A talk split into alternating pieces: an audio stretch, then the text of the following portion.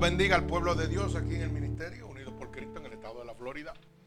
Y a cada uno de nuestros hermanos oyentes que nos oyen a través de Unidos por Cristo 7.wix.com diagonal MUPC, donde están recibiendo la verdadera palabra de Dios. Y sobre todo, hermanos, gratuitamente para la salvación de las almas. Es un privilegio poder estar delante de la presencia de Dios nuevamente y delante de nuestros hermanos para poder exponer esta poderosa palabra, la cual hoy se encuentra como está en las pantallas en el libro Segunda de Reyes, capítulo 20, del verso 1 al verso 12, y la cual hemos titulado La adversidad revela el poder de Dios. Repito, la adversidad revela el poder de Dios. Vamos a orar en este momento por esta poderosa palabra para que el Señor añada bendición a ella. Señor, estamos delante de tu bella presencia, ya que tu poderosa palabra dice que donde hayan dos o más reunidos en tu nombre, ahí tú estarás. Y que lo que pidiéramos dos o más creyéndolo en oración, tú lo concederías.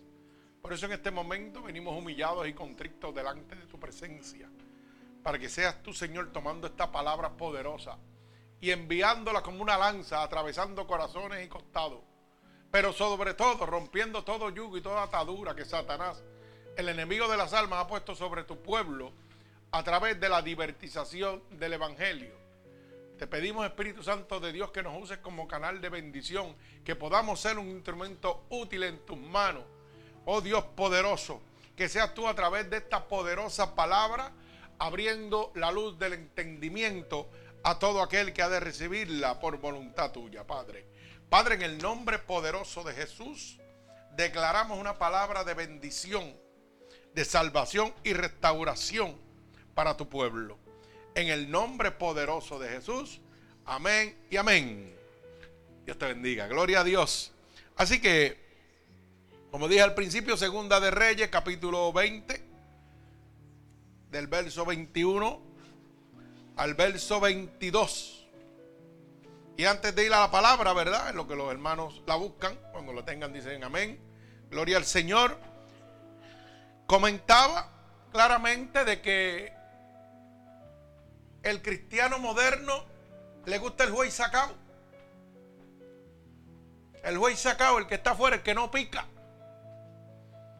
Porque cuando usted tiene que meter la mano en la cueva, si el juez está de la posición contraria, hermano, usted mete un azote y recibe una picadura de ese juez ya. Y a nadie le gusta, a todo el mundo le gusta lo fácil, lo quieren el plato. Y así es el camino del, del creyente, del cristiano. Tiene que pagar un precio, hermano. La gente se cree que esto es color de rosa. Por eso es que tantos fracasan. Por eso es que tanta persona se cansa a mitad del camino. Porque es que no buscan la gloria de Dios en medio de la adversidad. La adversidad para ellos es un obstáculo negativo. Cuando la palabra nos muestra desde el principio, desde Génesis hasta Apocalipsis, que todos los siervos de Dios han padecido, pero han visto la gloria de Dios en medio de la adversidad. Pero nosotros queremos gloria sin adversidad. Y usted no puede comer juez si no mete la mano a la cueva. Mi alma alaba al Señor. Sí, para que lo entiendan, porque es que tengo que hablar claro. Hay gente que no entiende esto. Ahorita me comentaba la hermana Mindy de que un pastor se quitó la vida. Y otro estaba comentando de eso y al otro día se quitó la vida. Y yo le comentaba a ella que la Biblia no se puede contradecir. Cuando esto sucede es porque son pastores que son llamados ellos mismos porque hay, como dice ella, hay unos que se rinden y que porque no pueden con el ministerio, mentiras de Satanás. Al que Dios llama, Dios respalda.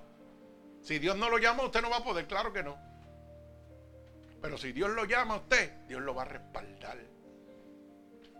Y le decía que la Biblia no se puede contradecir porque la misma palabra, primera de Juan, capítulo 5, verso 18, dice que cuando nosotros estamos engendrados por el Espíritu de Dios, el diablo no nos puede tocar.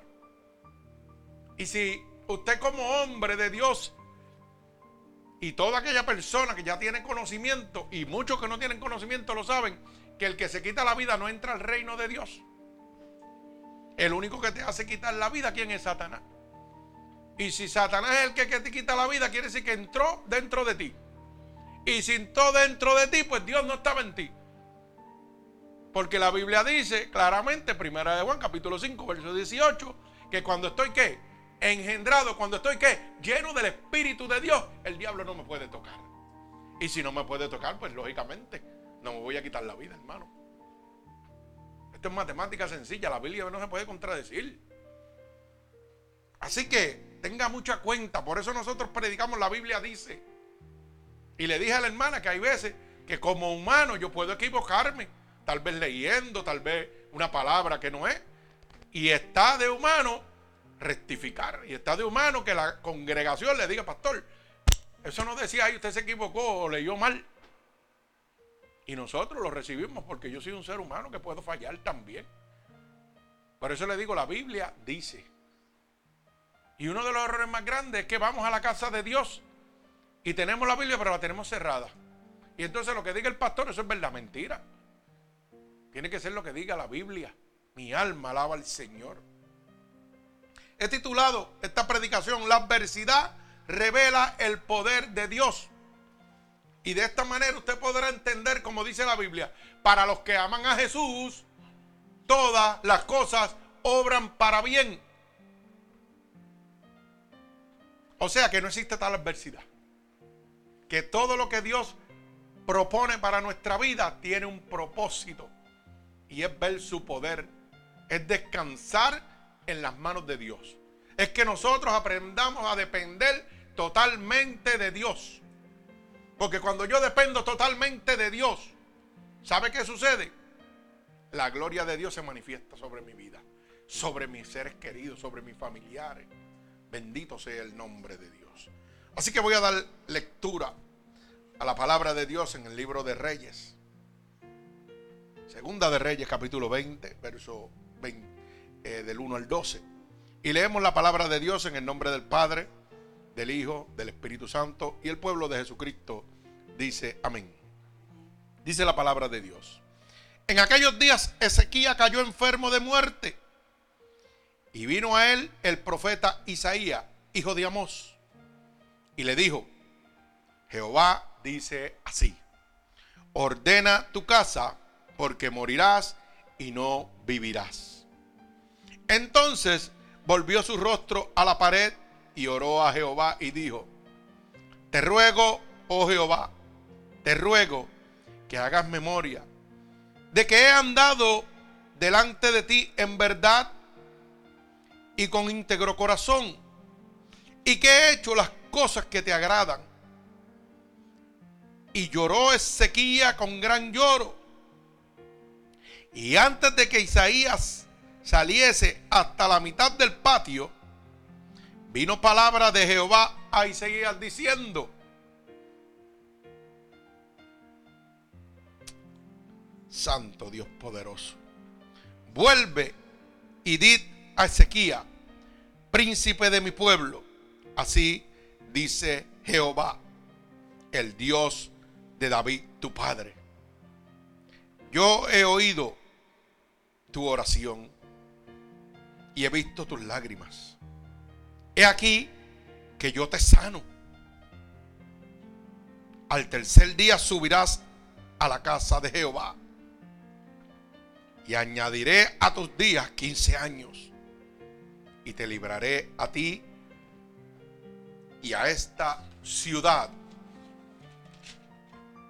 de mano del rey de Asiria y ampararé esta ciudad por amor a mí mismo y por amor a David, mi siervo.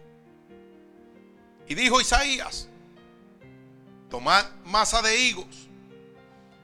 Y tomándola, la pusieron sobre la llaga y sanó.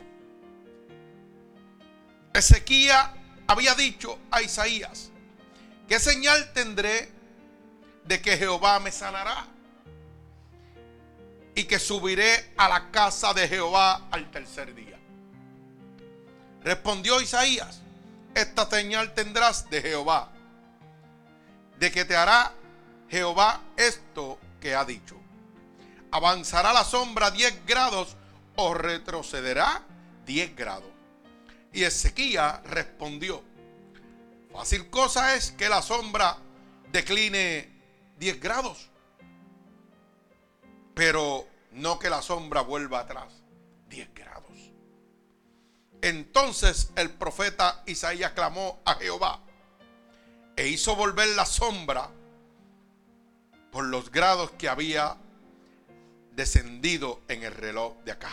10 grados atrás. El Señor añada bendición a esta poderosa palabra de Dios. Bendecimos el santo nombre de nuestro Señor Jesucristo.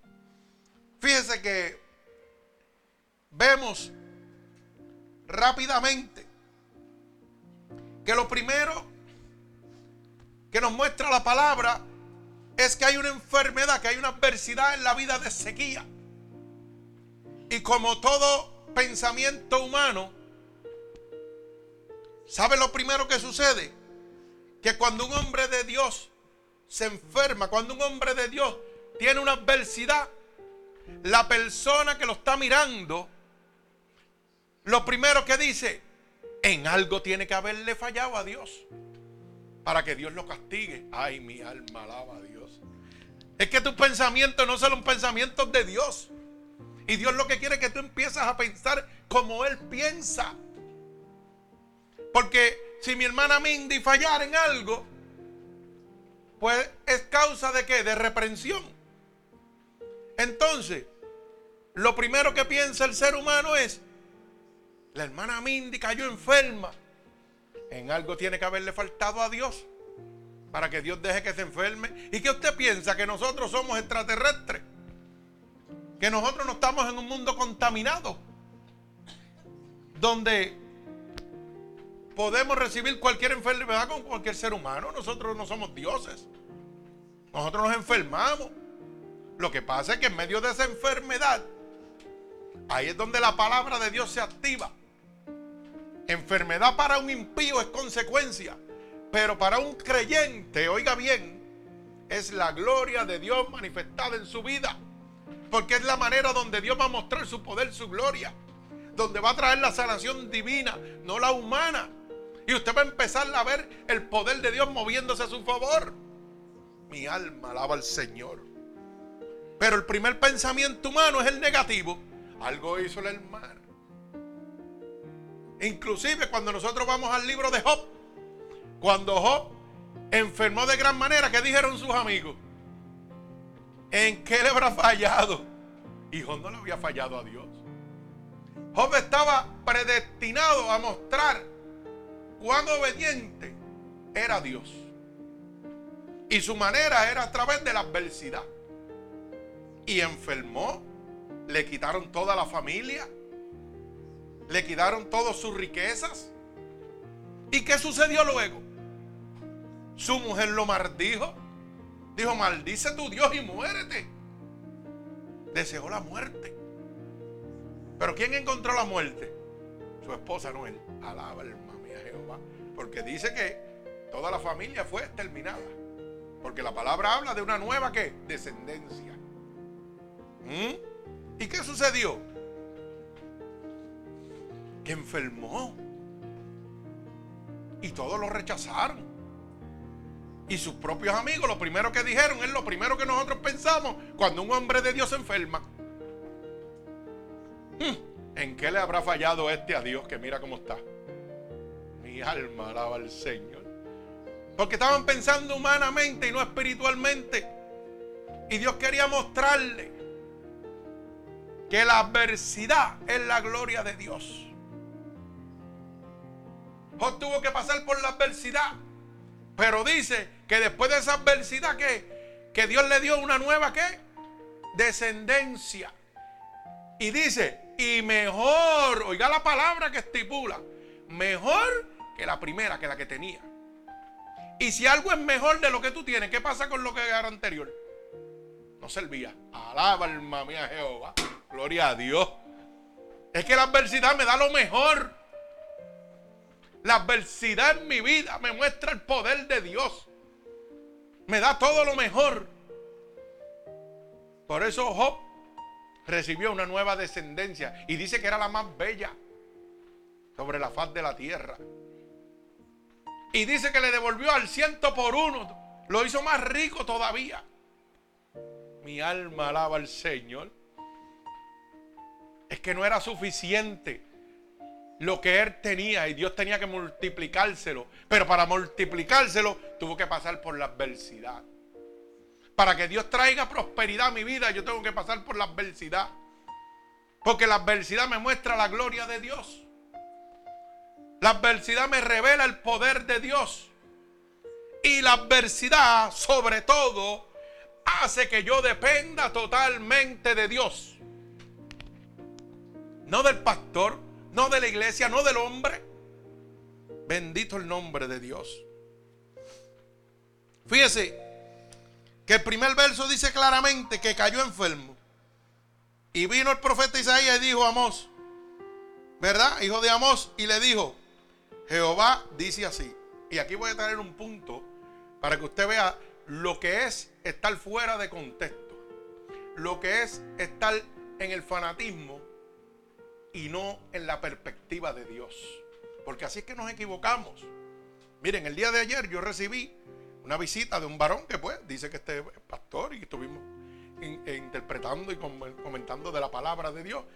Y fíjese que terminados en este, este texto bíblico. Pero para que esto sucediera, nosotros comenzamos una batalla de oración a las 5 de la mañana en mi taller. Están invitados todo el que quiera, todos los sábados vamos a estar a las 5 de la mañana allí orando.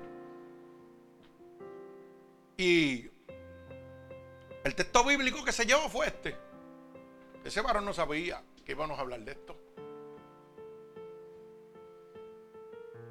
Y pegó a comentar de este texto, que esto, lo otro, que yo. Cuando llegue, lo primero que dice, pero fíjate, que Ezequiel era un hombre desordenado. Y yo dije, wow, ¿cómo que desordenado? Sí, porque mira lo que le dice la palabra. Ordena tu casa. Oye bien. Y uno ordena lo que está regado, lo no, lo que está bien. Ese pensamiento que tenemos todos. Humanamente. Uno ordena lo que está regado. Pero eso es en el mundo carnal, no en el espiritual. Mi alma alaba al Señor. Bendito Dios. Y yo entendí que estaba erróneo. ¿Sabe por qué? Porque la Biblia no se puede contradecir. Cuando vemos aquí en la escritura que dice claramente, número uno, que Ezequiel empezó a clamar a Dios y a llorar. Pero también nos muestra que en medio de ese llanto, de sufrimiento y adversidad que estaba pasando Ezequiel porque estaba en muerte y había sido ya avisado por Isaías de que tenía que ordenar, oiga bien, ordenar no era, su, no era ordenar su vida. No era que él estaba en pecado, estaba fallando. ¿Usted sabe por qué? Como decía el varón, no, es que estaba perdido, estaba desordenado. Y no, no, no, usted está equivocado, caballero. Porque número uno, la Biblia dice y quiero que vaya al libro Primera de Juan, capítulo 3, verso 21 y verso 22. Por eso fue que te dije el espía, no lo ponga ahí.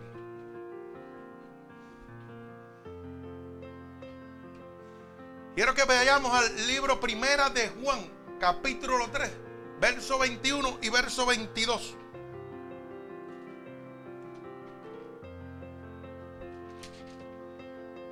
Para que usted vea lo que dice la palabra. Y la palabra de Dios no se puede contradecir, hermano. Mi alma alaba al Señor. Primera de Juan, capítulo 3, verso 21. Bendito sea el nombre de Dios Todopoderoso. Verso 21 y verso 22. Cuando lo tengas decimos amén, gloria a Dios.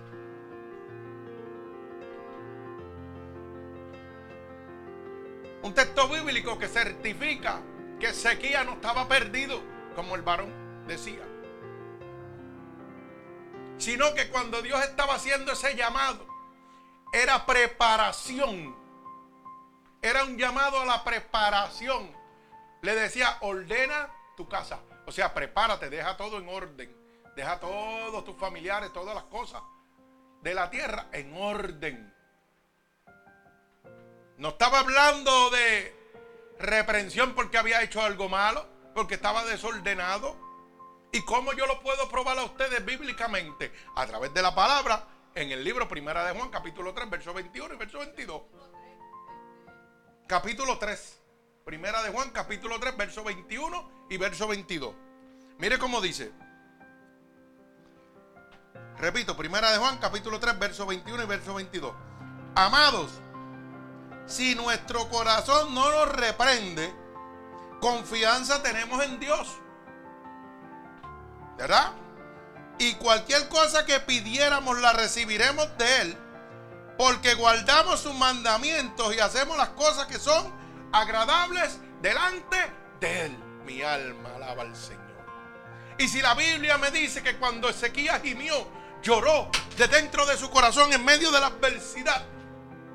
Dios oyó su clamor, oyó su llanto dentro de su corazón y le dijo, pues te voy a añadir 15 años más de vida.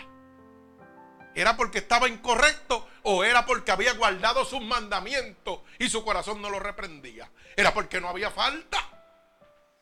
Porque es que Dios no va a concederle algo a alguien que no guarde sus mandamientos. Lo está diciendo la palabra claramente. Y cualquier cosa que pidamos la recibiremos de Él. Usted recibe de parte de Dios cuando guarda sus mandamientos y cuando hace las cosas que son agradables a Dios. Pues esto me certifica que el varón estaba erróneo. ¡Ja! Mi alma alaba a Dios. Mire, Usted sabe lo que pasa, le voy a decir una cosa. Que los institutos son dirigidos por los hombres. Y una mercadería de hombres. Y cuando usted se va a estudiar palabras en estos institutos, usted tiene que tener mucha cuenta. Por eso la Biblia dice, no necesita que nadie os enseñe, sino el mismo Espíritu de Dios. La palabra de Dios. ¿Cómo yo voy a decir un disparate? Estoy cambiando el texto bíblico completo. Pero mire, uno hace así, se queda callado y le ora a Dios para que Dios le abra la luz del entendimiento a uno. Y yo dije, esto no puede ser. Porque si Dios le está concediendo a él, Dios no le, concede, Dios no le concede a un bandido, Dios le concede a un hombre recto, íntegro. Bendito sea el nombre de mi Señor Jesucristo. Así que continuamos. Quería traer este punto para que usted entienda que una palabra de orden, de acuerdo como usted la ponga, puede cambiar el texto bíblico completo. Y lo puede hacer usted salvarse como perderse. Así que tenga mucha cuenta. Por eso nosotros la Biblia dice y confirmemos a través de la Biblia. Bendito sea el nombre de Dios. Entonces dice la palabra, entonces volvió su rostro a la pared y oró a Jehová. Y dijo, te ruego, oh Jehová, te ruego que hagan memoria que han dado delante de ti en verdad y con íntegro corazón, y que he hecho las cosas que te agradan. Y lloró Ezequías con gran lloro. O sea, está confirmando lo que nos dice la palabra en el libro primera de Juan, capítulo 3, verso 21 y verso 22. Le oró a Dios, era íntegro a Dios. Mi alma alaba al Señor. Por ende tenía derecho a recibir lo que pidieras de parte de Dios. Mi alma alaba al Señor. Y fíjese que tenemos que entender que él estaba pasando un momento difícil en su vida. Un momento de tristeza. Fuerte. Inesperado porque el único que conoce la culminación de nosotros es Jehová de los ejércitos. Pero él sabía que Dios tenía el poder y la autoridad para sanarlo. Y no le dijo a Dios, sáname directo, le dijo, te ruego que te acuerdes de lo íntegro que yo he sido. O sea, que la obediencia a Dios la integridad a Dios trae sobre nosotros la gloria de Dios. Pero en medio de la adversidad tiene que haber integridad a Dios. En medio de la, en medio de la adversidad tiene que haber amor a Dios.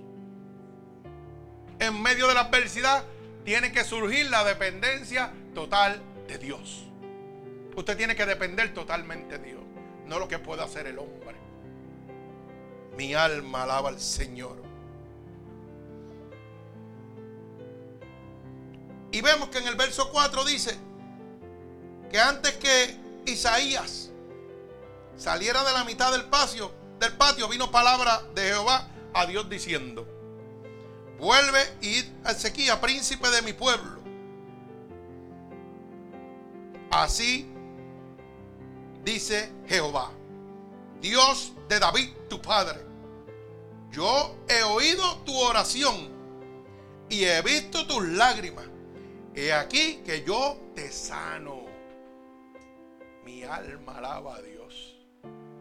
Oiga bien. Y si usted es un bandido, un maldito y le ha fallado a Dios, ¿usted piensa que Dios se va a mover? Si dice la palabra claramente. Que lo, cuando tú le pides a Dios para que Dios conceda, tienes que guardar los mandamientos de Dios. Tienes que ser obediente a Dios. Mi alma alaba al que vive y reina. Gloria al que vive. Ezequiel no era un plebeyo, Ezequiel era quién?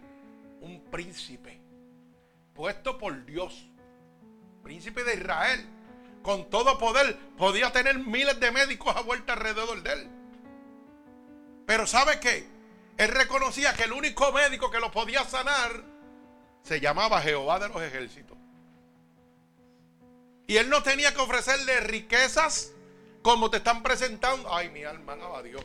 Como te están presentando hoy en día por ahí en esas falsas doctrinas, dale a Dios para que tú veas cómo Dios te da. No, no. Mi alma alaba a Dios que Dios me lleva por caminos que, ¿ah? Por eso que yo me busco candela, pero gloria a Dios.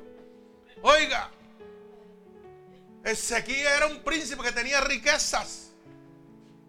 Y no le tuvo que dar a Dios, simplemente le clamó de lo profundo de su corazón. Y aquí te dicen que tienes que darle para que Dios te dé. Alaba alma mía Jehová. El que tenga oído que oiga lo que el Espíritu dice. Salga de esos engaños y esos mercaderes de la palabra. Gloria a Dios. Que están haciendo mercadería de usted. Un príncipe dice que lloró, que gimió. Y la palabra dice que Dios que lo oyó. Pero ese príncipe lo único que hizo fue declarar su verdad. Yo te he sido fiel he sido íntegro y no me he apartado de ti. Mi alma alaba al Señor.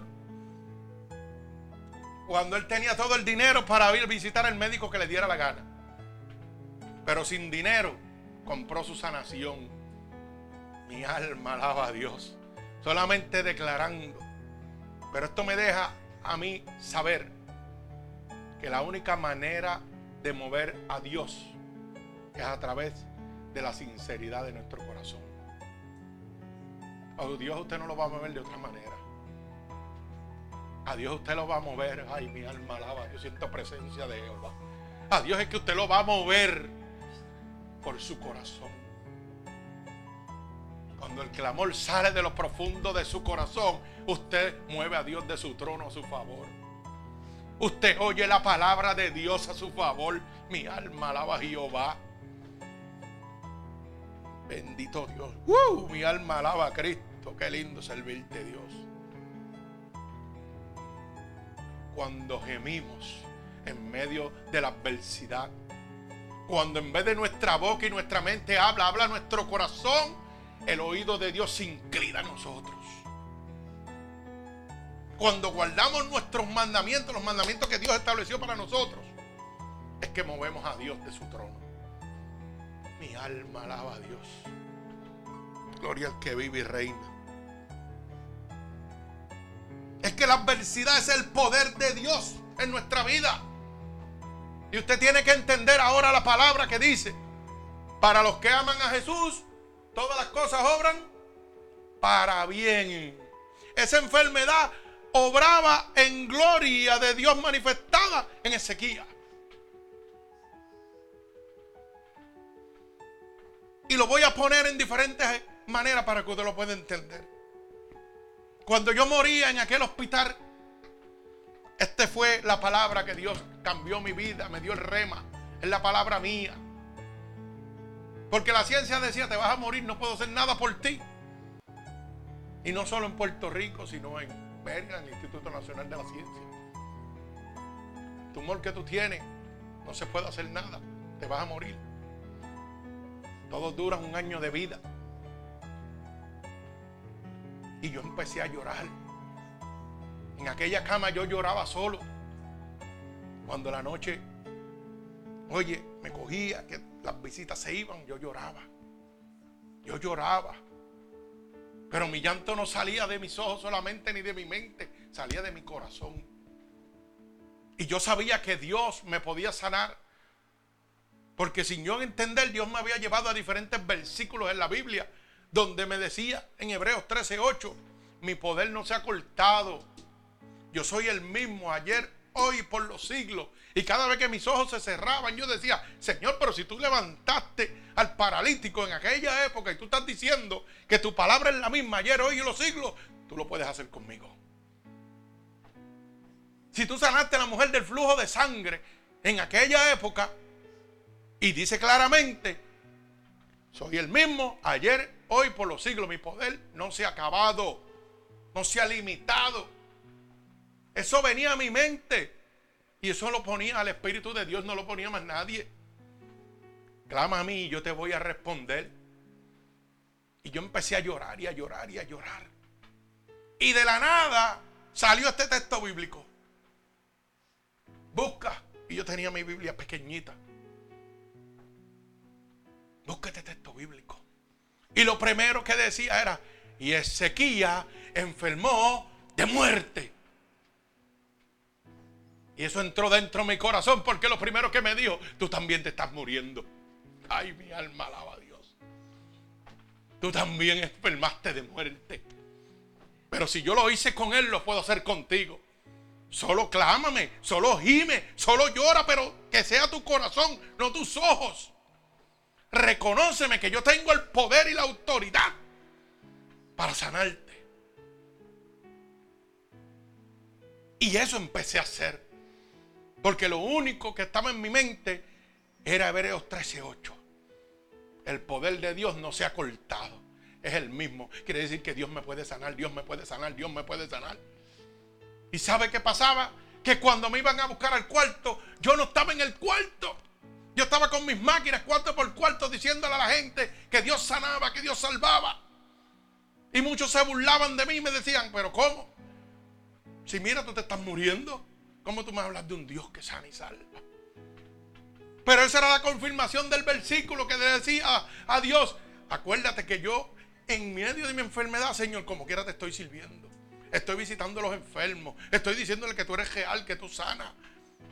Hermano, le estaba diciendo lo mismo que le decía Ezequiel. Yo te he sido fiel, yo te he sido íntegro. Acuérdate de mí. Mi alma alaba al Señor.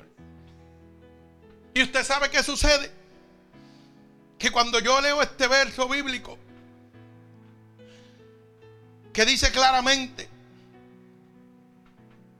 que Dios le dijo a Isaías, al profeta, vete a donde Sequía y dile que ordene su casa, porque pronto va a morir. ¿Sabe lo que me enseñaba esta palabra, hermano? Que es que Dios no hace nada sin antes avisarlo. Dios no va a hacer nada, hermano, en su vida sin antes avisarlo.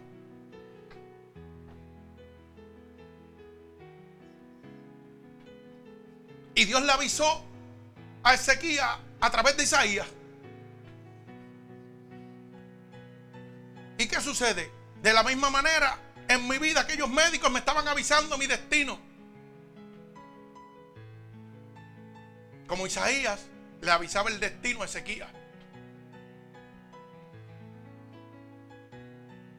Pero el corazón de Ezequiel movió el corazón de Jehová a su favor. No la palabrería, sino el corazón, la obediencia que Ezequiel había tenido a Dios fue lo que lo movió. Es que la obediencia que usted le tenga a Dios, el amor que usted tenga a Dios, en medio de la adversidad, cuando su corazón clama, Dios lo oye.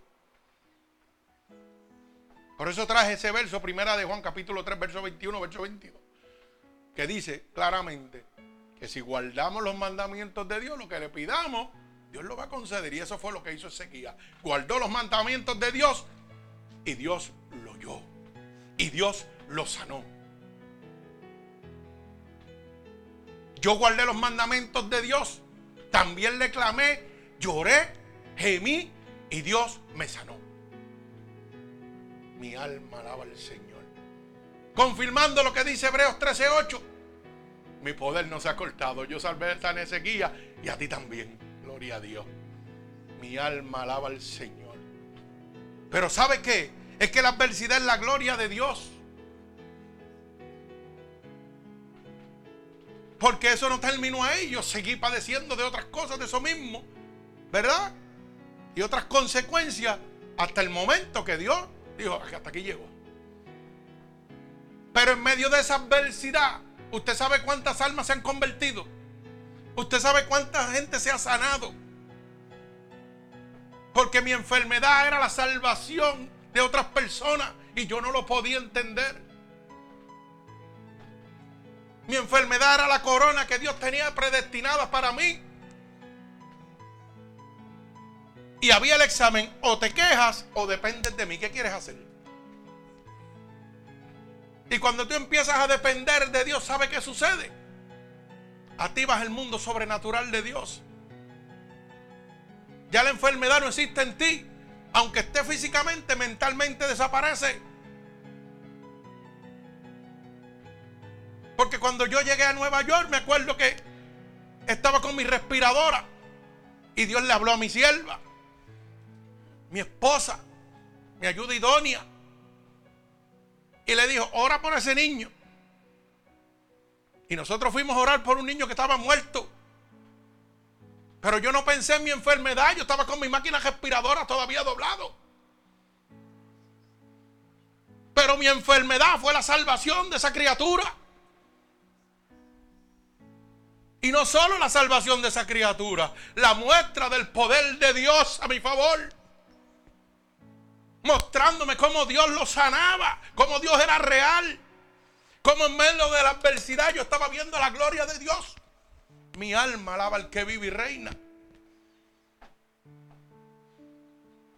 No solo ese niño volvió a la vida. Muchas personas imponíamos las manos, los demonios salían y yo enfermo. Por eso es que la Biblia dice, para los que aman a Jesús, todas las cosas obran para bien. Mi enfermedad era bendición para los demás, pero también era la gloria de Dios a mi favor. Porque yo podía ver cómo Dios se movía. Yo podía ver cómo Dios era real. Cómo Dios me decía, no importa cómo esté, haz mi trabajo. Que a su tiempo, oiga bien, la palabra dice, todo tiene su tiempo. Y el tiempo de Dios no es el mismo tiempo mío. Y estuve años enfermo. Pero miles de personas, cientos de personas se sanaron, se convirtieron. Y yo enfermo. Pero nunca olvido ese clamor que le hice a Dios cuando recibí esta palabra en aquel hospital.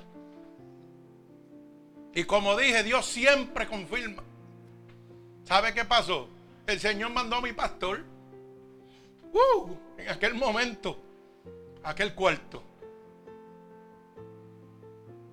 Y me acuerdo que me dijo, Robert, voy a orar por ti. Y nunca puedo olvidar ese momento. Caí en descanso. Oró por mi esposa, cayó en descanso. Uh, mi alma alaba a Dios. Cuando despertamos, me llevaron a hacer un estudio. ¿Y sabe qué había hecho Dios? Me había conectado unas venitas debajo del tumor, acá al cuello, el cerebro y otra más. Mi alma alaba al que vive y reina. Pero como la ciencia es tan ingrata, aquel doctor dijo, La naturaleza se encargó de hacerte unas venitas, pero son muy chiquitas. Y yo le dije, para usted la naturaleza, para mí es el Dios poderoso que yo le sirvo.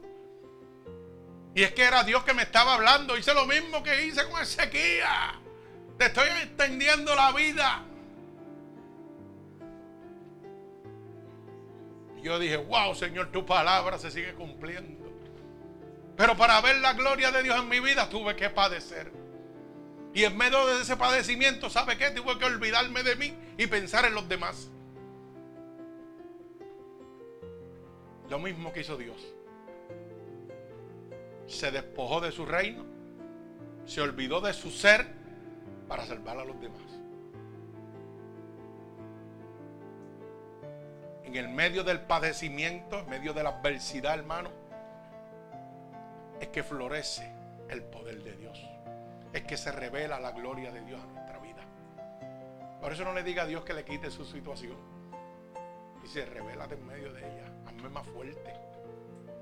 Porque eso lo que trae es dependencia. Aprenda bien y apunte esta palabra en su cabezota. Como dice el hermano Gille, decía, no sea cabezón. Guárdelo aquí en el cabezote ese.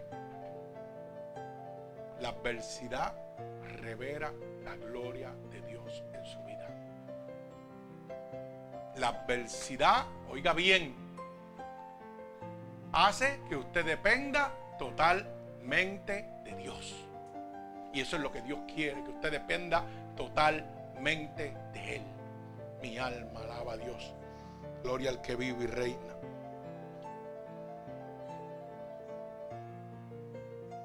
Yo le dije a Dios, añádeme 15 años también como lo hiciste con Él. Pero como mi matemática es mala, pues llevo más. Y la pregunta es, ¿por qué me dio más de 15? Todos los días yo me lo pregunto. Todos los días yo me lo pregunto. Porque yo no soy bueno, bueno es Dios. Fallo también igual que usted. Pero ¿por qué Dios me está dando más tiempo del que yo le pedí? ¿Sabe por qué, hermano? Por mi corazón.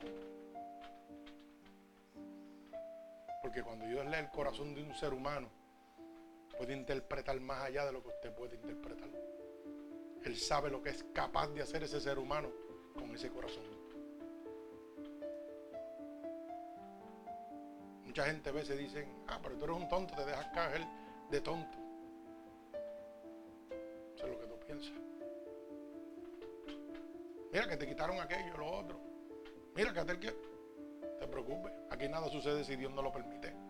Dios tiene un plan, Dios tiene un propósito. Cuando tú pienses a pensar así, estás pensando con la mente de Dios.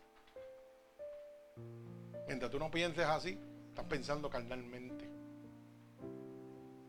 Deje todo en las manos de Dios, dependa totalmente de Dios. Mi alma alaba al Señor. ¿Sabe qué? Como dice el verso 1, el príncipe seguía, el rey seguía enfermo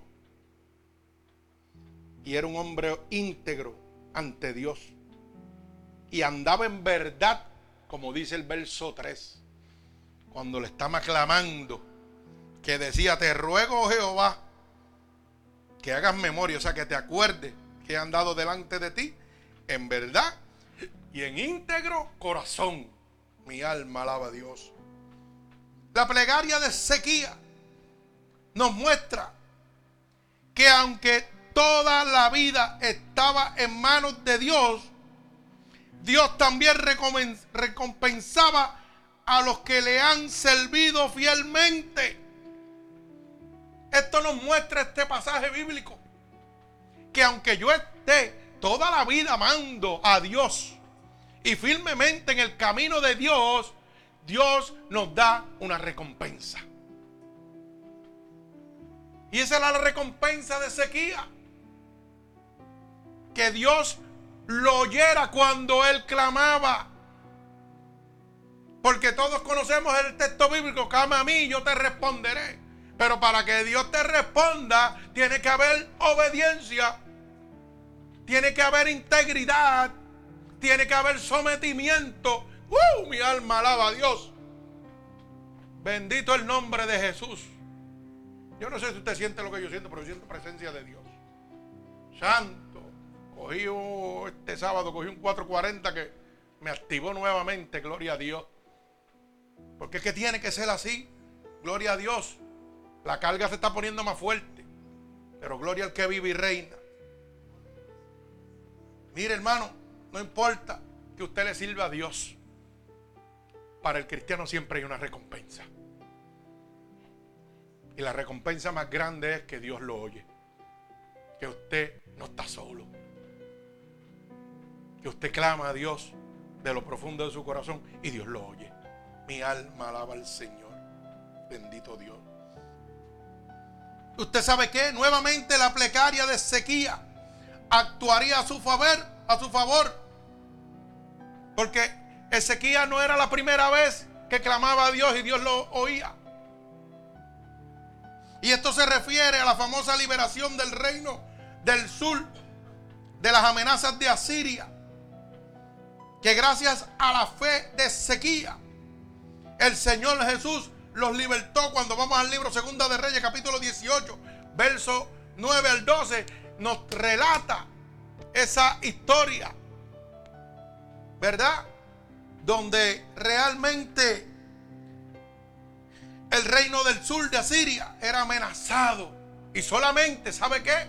La plegaria de sequía a Dios Jesucristo fueron los que, mire, le dieron la victoria nuevamente. Sea que no solo una vez la obediencia a Dios siempre va a traer prosperidad, va a traer victoria a su vida. Mi alma alaba al que vive y reina. Usted siempre tiene que entender que antes de Dios hacer algo, primero le va a avisar.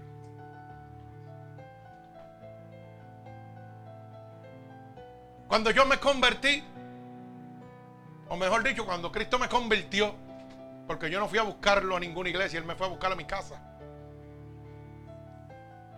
Empezaron las voces, por más que yo me escondía, los mensajeros de Dios a hablarme. Te estoy llamando y yo no. Y vas a ser pastor y yo no. Y vas a ser pastor y yo que no y que vas a ser pastor y yo que no. Y yo lloraba como nene porque sabe que nadie puede resistir la voz de Dios. Y yo sabía que era Dios que me estaba hablando. Pero también sabía en el bochinche que me estaba metiendo. Y yo decía, no, para eso yo no lo quiero. A mí me gusta hacer lo que hago. Orarle a la gente y seguir caminando. Pero Dios me dijo, no, te necesito. ¿Mm? Y yo recuerdo una vez en la iglesia, vino un pastor de Carolina que Dios lo había libertado, era travesti homosexual y Dios lo había convertido. Y contaba él mismo que la iglesia de él, la puerta emanaba aceite. Cosa violenta. Dios hace las cosas como él quiere. Y trajo un mensaje terrible dio aquel testimonio de cómo Dios lo había libertado del homosexualismo. Violento, lindo mensaje. Hizo un llamado al frente. Y yo pasé con mi señora. ¿Y sabe qué me dijo? Me dijo, tú vas a hacer un viaje a los Estados Unidos. Y vas a predicar y vas a hacer esto y vas a dejarte por allá. Y yo me eché yo dije, este está bien loco de verdad. Yo, yo de Puerto Rico no salgo ni a Majao, olvídate de eso. ¿Y sabe qué pasó, hermano? Que pasó el tiempo y yo me acordaba y decía, ve, te lo dije que este tipo estaba loco. Pero era porque yo pensaba que era en mi tiempo. Por eso como Isaías fue usado para anunciarle sequía. Es que Dios no hace nada antes de avisárselo. Se me acabó la sonrisa cuando llegó mi viaje. Y desde que salí, ¿dónde estamos, amor? en los USA, no hemos vuelto a Puerto Rico. Y él me lo había dicho.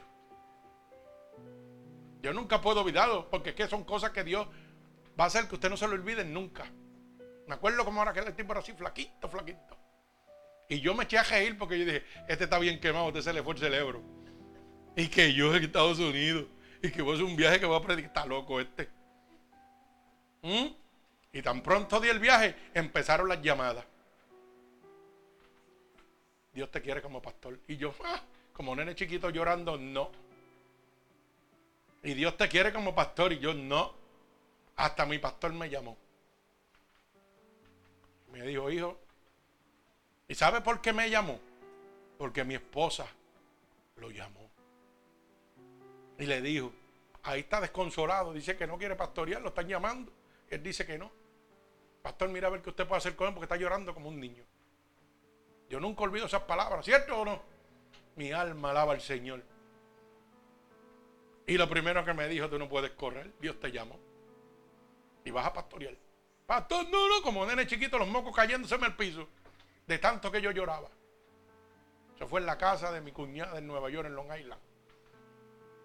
Es que Dios cuando va a hacer algo lo avisa antes. Mi alma alaba al Señor. Luego de eso, voy de visita a una iglesia. Donde ya que la Biblia botaba aceite y qué sé yo. Y voy para allá a ver una hermana que la amamos con todo el corazón. Hermana Wilda y Onyx, su esposo. Y voy a aquella iglesia. Y entro a la iglesia y pego a ver el mensaje. Y en una me da con ir al servicio. Voy al baño. Y estoy en el baño. Y allá sale un loco, como dije yo en aquel momento. Otro loco más. Y me dijo, te salvé la vida. Eres evangelista y me vas a predicar. Y yo pegué a temblar, hermano, que se me olvidó hasta lo que yo fui para el baño. Y salí del baño y no había nadie. Alaba alma mía Jehová. Y era Dios hablando. Y me dijo cómo me salvó la vida ahí, ahí, pa, pa, pa, pa, pa. Ah, entonces era que yo temblaba. Dios me estaba hablando, Dios me estaba avisando. ¿Y quién era ese? Y salgo afuera y me voy a la última fila porque dije, aquí nadie me conoce, aquí nadie va a pasar nada.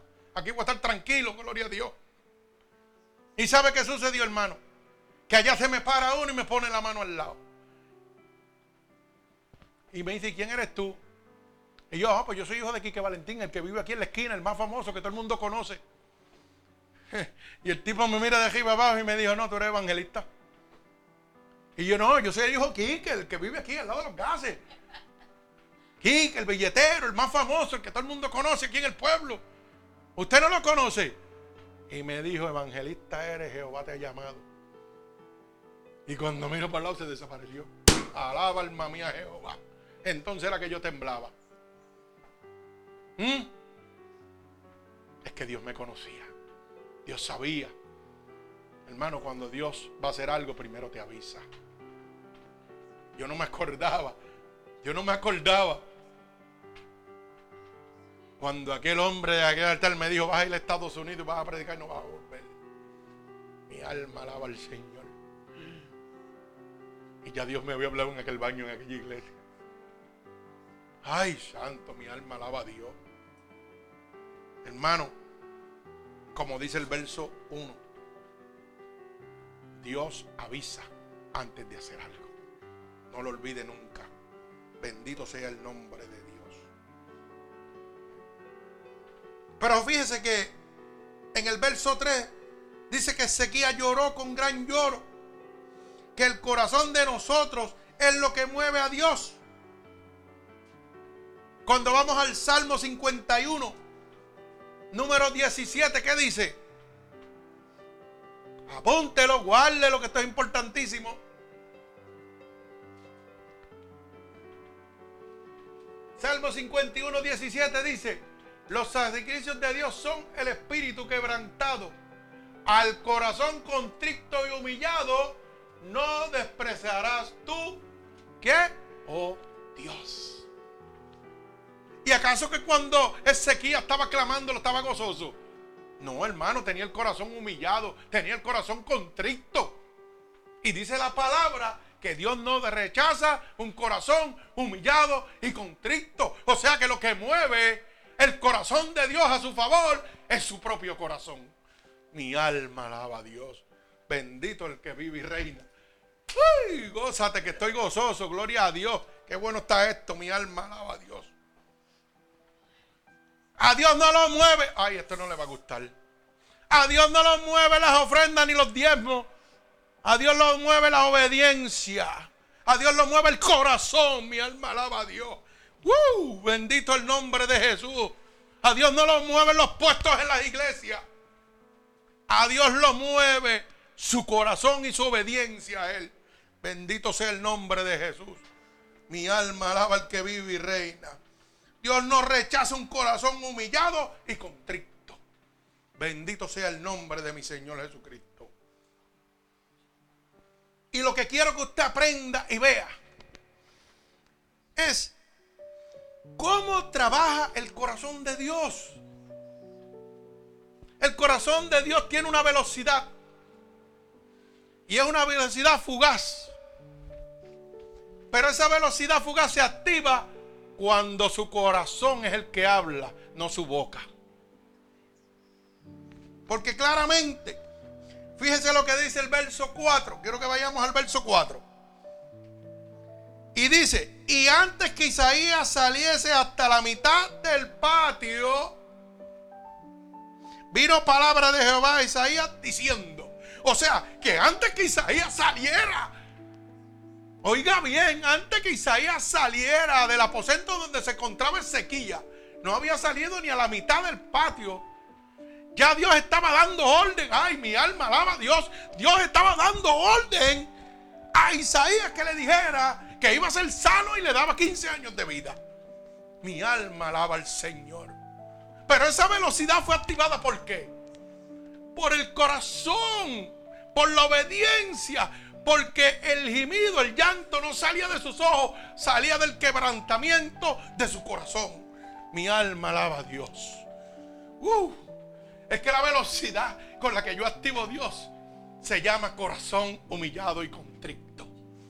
Que Dios no rechazará jamás. Ay, si tú quieres, ay, mi alma alaba a Dios. Si tú quieres recibir, hermano, rapidez en tu petición Ay, Dios mío. Hale ese clamor de lo profundo de tu corazón. Para que veas cómo Dios se activa a tu favor. Mi alma alaba a Dios. Antes que llegara a la mitad. Antes que llegara a la mitad del patio, dice que ya la contestación al clamor, a la petición de Ezequiel estaba concedida. Pero siempre nos recuerda claramente que todo por la obediencia.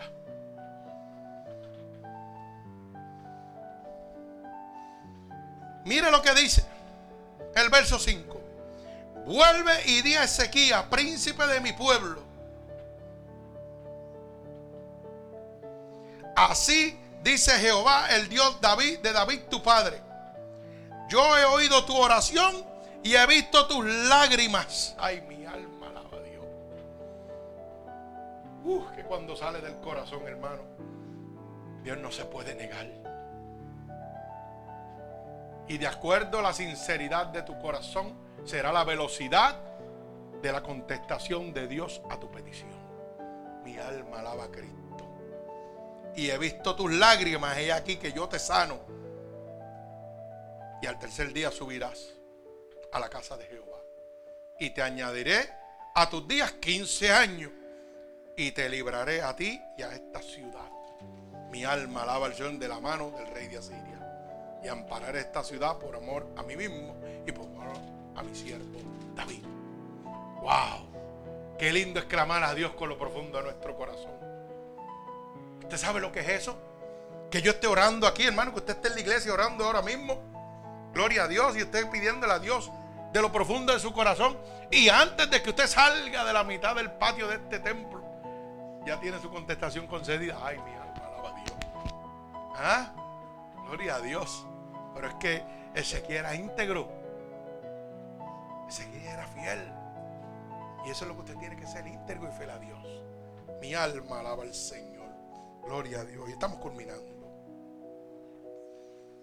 Mire hermano, es que para ver la gloria de Dios hay que pagar un precio. Hay que orar. Hay que llorar. Hay que pagar un precio para recibir esa sanación. Para experimentar el poder de Dios. Recuerde que la palabra dice que Ezequiel oró y lloró. No le habló como el papagayo.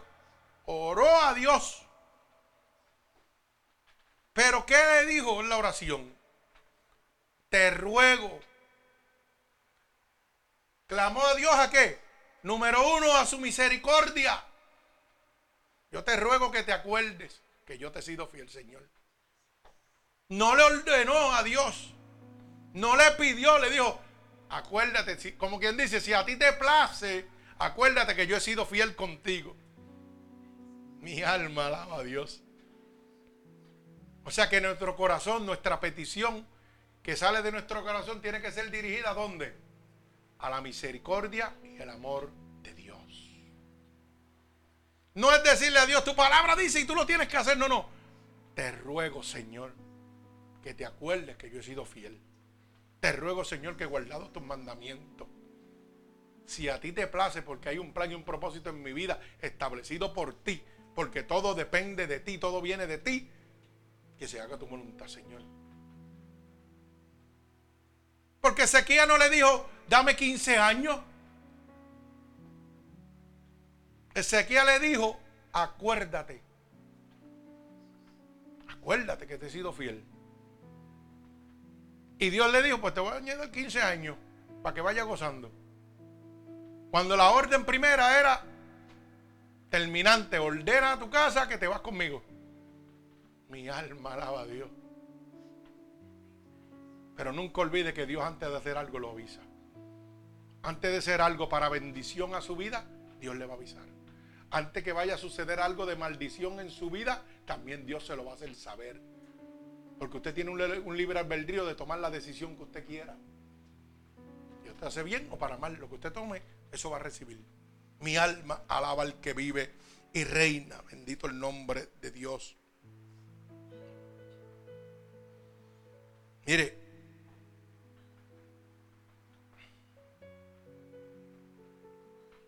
en el libro de Juan, capítulo 11, verso 40. Dios dice claramente que la única manera de calmar la tempestad es si tú crees, verás la gloria de Dios. Así le dijo a Marta. Marta, ¿no te he dicho que si crees verás la gloria de Dios? Es que hermano, tú tienes que clamar con fe. La fe es la certeza de lo que yo espero, la convicción de lo que no se ve. Yo sé que Dios me va a sanar, yo sé que Dios me va a levantar, aunque yo no lo esté sintiendo en este momento. Porque Dios dice, no te he dicho que si crees verás la gloria de Dios. Mi alma alaba al Señor. Dios no me levantó y Dios no me sanó porque yo leí, Dios me levantó y me sanó porque yo le creí. Porque lo primero que Dios impuso, no sé si recuerda, le dije, Hebreos 13:8 fue lo primero que Dios me enseñó. Mi poder no se ha cortado. Me está diciendo, créeme, soy el mismo. Yo te puedo sanar. Mi poder no se ha cortado. Soy el mismo ayer, hoy y por los siglos. Me hizo creer primero para poder recibir la gloria de Dios en vida. No dudes. Los cinco argumentos que matan la fe siempre los menciono. La duda mata la fe. La excusa, la queja, el temor y el miedo. Y sin fe es imposible agradar a Dios. Qué bueno es tener un, ¿ah? un buen bateador de emergencia. Mire cómo me tiene al día. Eso está ya ahí guardadito. ¿Ah, varón? Gloria a Dios. La duda, eso le dijo a Marta. No te he dicho que si quieres ver la gloria de Dios. Marta estaba dudando. Mataba la fe. Cuando Dios llamó a Pedro, ¿qué le dijo? Pedro siempre estaba qué? quejándose. Ah, yo soy tartamudo, ah, yo, yo no puedo hacer eso. Mi alma alaba a Dios.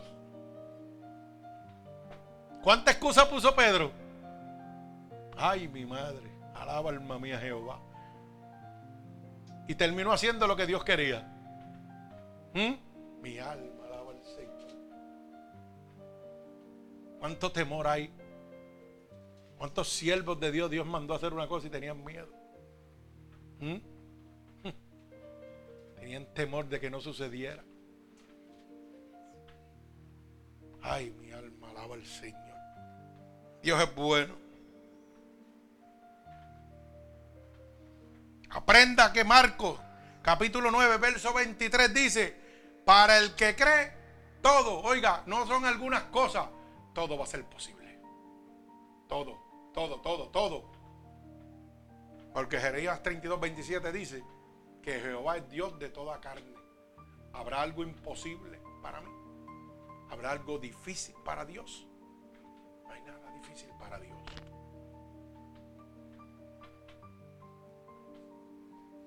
La adversidad, hermano, revelará el poder de Dios en su vida. La adversidad hace que usted cree dependencia total de Dios. Así que no le pida a Dios que quite la adversidad. Sin adversidad, sin guerra no hay victoria.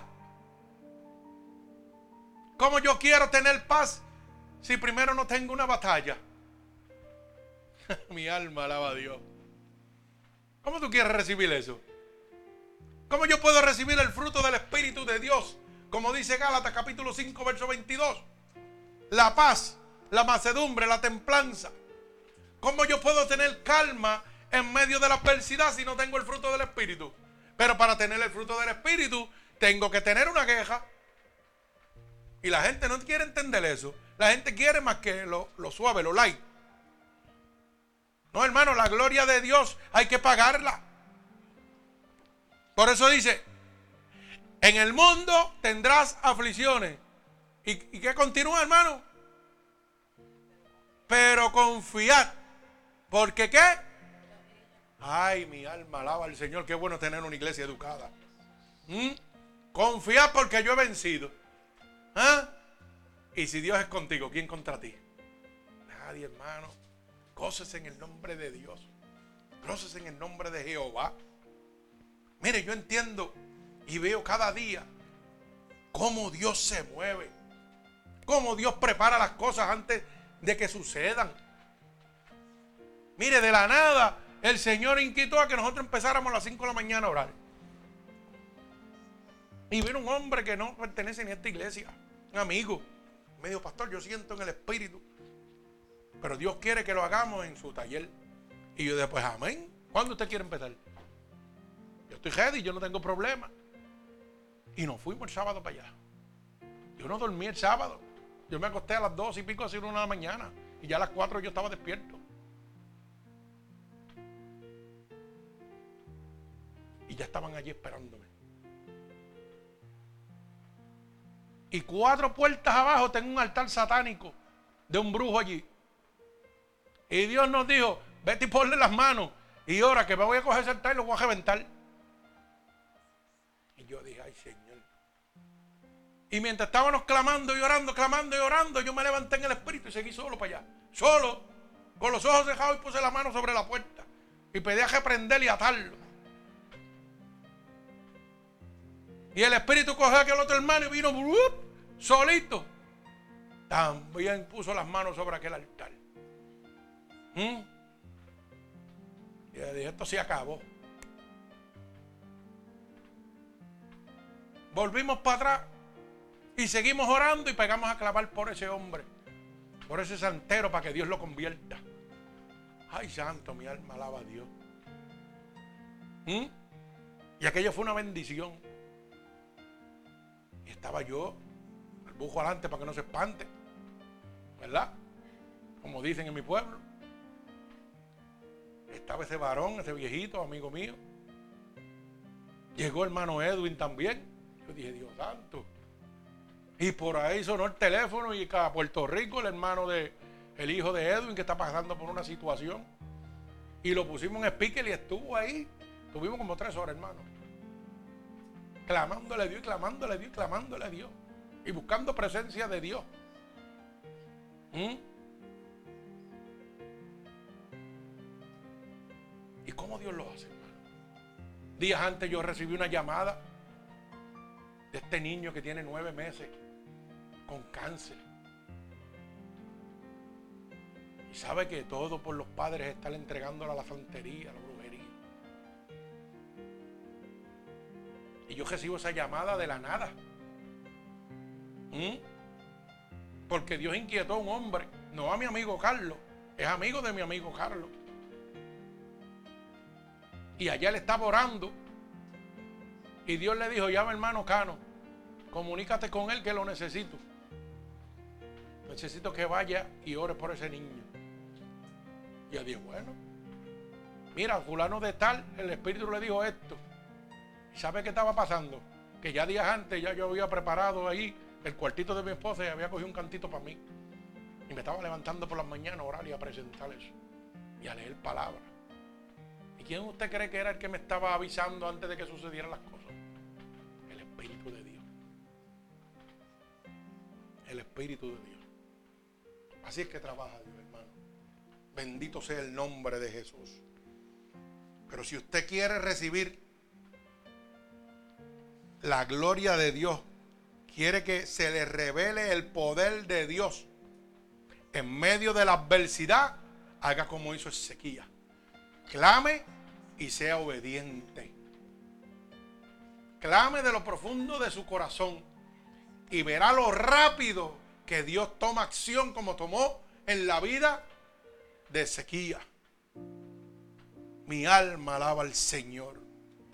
Entienda que Dios tiene un plan y un propósito para cada uno de nosotros. Deje que el Espíritu le hable y no que el hombre le hable. Qué bueno es Dios. Mi alma alaba al Señor. Gloria al que vive y reina. Así que voy a orar y si alguna persona alrededor del mundo en este momento está viviendo momentos de adversidad terrible, se encuentra en una emboscada entre la vida y la muerte, déjame decirte que hay uno en este momento que está esperando que tu corazón lo clame para inclinar su oído a tu oración, para decirte claramente que Él te puede sanar, que Él te puede dar vida y salvación. Como lo hizo conmigo, como lo hizo con Ezequiel. No estoy hablándote simplemente de lo que escribe la palabra, de lo que declara la palabra de Dios.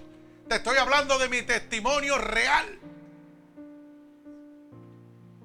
No te estoy hablando de lo que sucedió en la época de Cristo, te estoy hablando de lo que sucedió en este momento en mi vida. Tú eres parte de este siglo, parte de esta generación como lo soy yo. Y el poder de Dios no se acortó en mi vida. De esa misma manera el poder de Dios va a llegar a tu vida. Pero tienes que clamar en oración con lo profundo de tu corazón. Oye bien. Y sobre todo, guardar los mandamientos de Dios. Mi alma alaba al Señor. Y yo sé que mi hermano Carlos Ochoa me está oyendo. Uh, mi alma alaba a Dios. Y déjame decirte, Carlos, que Jehová está inclinando su oído a tu petición. Y esa petición está de camino. Uh, mi alma alaba a Dios, siento presencia de Jehová. Gloria al que vive y reina santo. Así que prepárate. Porque esa petición está en camino ya, varón. Mi alma alaba al Señor. Y es mucho antes de lo que tú te esperas. Gloria a Dios. Dios es bueno. Dios es bueno y para siempre es su misericordia. Todo aquel que hoy aquí en este templo tiene una petición delante de Dios. Dios le ha dado la herramienta para que usted entienda cómo se va a mover esa petición así de rápido a su favor. De aquí, de lo profundo del corazón. Así que si tú quieres ver la gloria de Dios, hermano, Este es el momento que Dios ha escogido para ti. Dios ha permitido adversidad en tu vida para crear dependencia de Dios para ti. Para que recibas la gloria de Dios en tu vida. Y lo único que tienes que hacer en este momento es declarar con tu boca que Jesús es tu Salvador. Así que repite conmigo estas palabras. Señor, en este momento te pido perdón por los pecados que he cometido a conciencia e inconscientemente. He oído que tu palabra dice que si yo declaro con mi boca que tú eres mi salvador, yo sería salvo. Y en este momento estoy declarando delante de ti con mi boca que tú eres mi salvador. He oído que tu palabra dice que si yo creyera en mi corazón que tú te levantaste de entre los muertos, yo sería salvo. Y en este momento yo creo dentro de mi corazón que tú sí te has levantado de entre los muertos. Por eso te pido que me escribas en el libro de la vida y no permitas que me aparte nunca más de ti. Padre, en el nombre de Jesús, mira a cada una de estas personas alrededor del mundo que hoy en día te han recibido como su único y exclusivo Salvador. Yo te pido, Dios, que tú te allegues a ellos en este momento, a la distancia. Que seas tú revelándole tu poder, Señor, tu gloria, tu amor y tu misericordia. Que seas tú, Señor, trayendo el consuelo en medio de la adversidad que enfrentan. Que seas tú trayendo la liberación en este momento. Que seas tú, Espíritu Santo de Dios, trayendo la sanación. Para que el incrédulo crea y el reyente reafirme su fe. Padre, en el nombre de Jesús, yo los ato con cuerdas de amor a ti. Y declaro ahora mismo la bendición del Padre, del Hijo y del Espíritu Santo sobre cada uno de ellos. En el nombre poderoso de Jesús, que es nombre sobre todo nombre, en el que se doblará toda rodilla. En el nombre poderoso de Jesús, amén y amén. Que Dios les bendiga.